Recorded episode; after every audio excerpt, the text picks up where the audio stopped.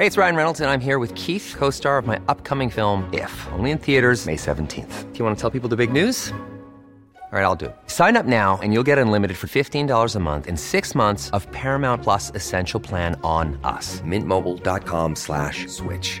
Upfront payment of $45 equivalent to $15 per month. Unlimited over 40 gigabytes per month. Face lower speeds. Videos at 480p. Active Mint customers by 531.24 get six months of Paramount Plus Essential Plan. Auto renews after six months. Offer ends May 31st, 2024. Separate Paramount Plus registration required. Terms and conditions apply if rated PG. Heraldo Podcast, un lugar para tus oídos. El SAT informó que durante el sexenio se logró una recaudación histórica. Te decimos de cuánto es la cifra. Esto es Primera Plana de El Heraldo de México. Empezamos enero y ya hay buenas noticias para la economía mexicana, pues según datos del Servicio de Administración Tributaria SAT, la recaudación tributaria acumulada en 2023 fue de 4 billones 517 mil 730 millones de pesos, o sea, 705 mil 210 millones de pesos más que el periodo de 2022, logrando un crecimiento real del 12.3%.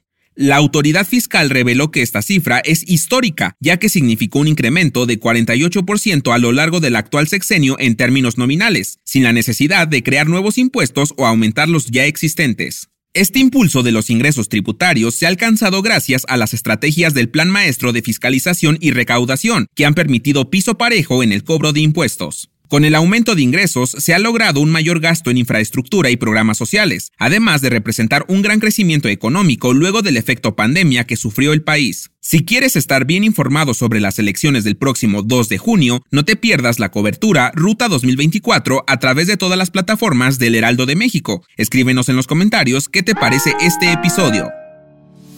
Una ola de frío se encuentra cubriendo gran parte de Estados Unidos con bajas temperaturas, nevadas y vientos gélidos según lo informado ayer por el Servicio Meteorológico Nacional estadounidense. El organismo detalló que las intensas nevadas y lluvias se extendieron al sur de Estados Unidos y a la costa oeste del país, impactando en ciudades como Nueva York, Washington y Filadelfia, esperando temperaturas extremas de menos de 40 grados bajo cero. Algunos estados mexicanos presentarán hoy los efectos del Frente Frío 27, que provocará temperaturas por debajo de los 0 grados en las regiones de Chihuahua, Nuevo León, Coahuila, Sinaloa y Tamaulipas. Desde ayer por la noche y hasta la mañana del próximo miércoles se pronostica que las máximas temperaturas sean de 3 a 5 grados centígrados y las mínimas podrían llegar a los 7 grados centígrados bajo cero, así que abrígate bastante bien porque se viene con todo el frío.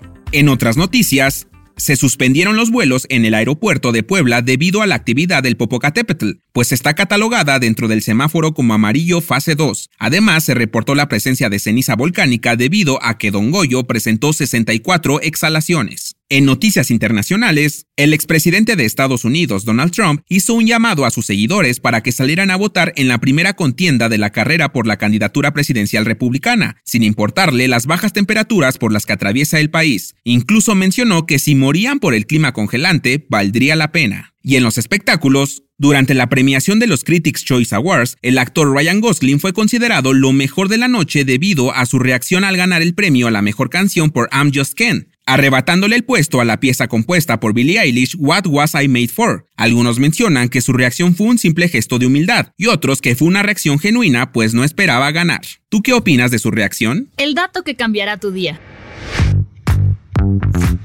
Si eres mexicano, seguro te gusta la comida picante, y hoy 16 de enero es su día. Desde la antigüedad, el picante ha sido utilizado en la medicina natural para estimular la circulación sanguínea, la sudoración y mejorar la digestión. Al existir diferentes tipos de chile, se creó una escala para poder medir el picor de cada uno, la cual es conocida como la escala Scoville, y entre los puestos más altos de picor en la escala se encuentra el chile habanero. Pero tú qué prefieres, chile del que pica o del que no pica? Yo soy Arturo Alarcón y nos escuchamos en la próxima.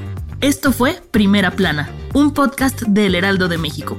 Encuentra nuestra Primera Plana en el periódico impreso, página web y ahora en podcast. Síguenos en Instagram y TikTok como El Heraldo Podcast y en Facebook, Twitter y YouTube como El Heraldo de México. Hasta mañana.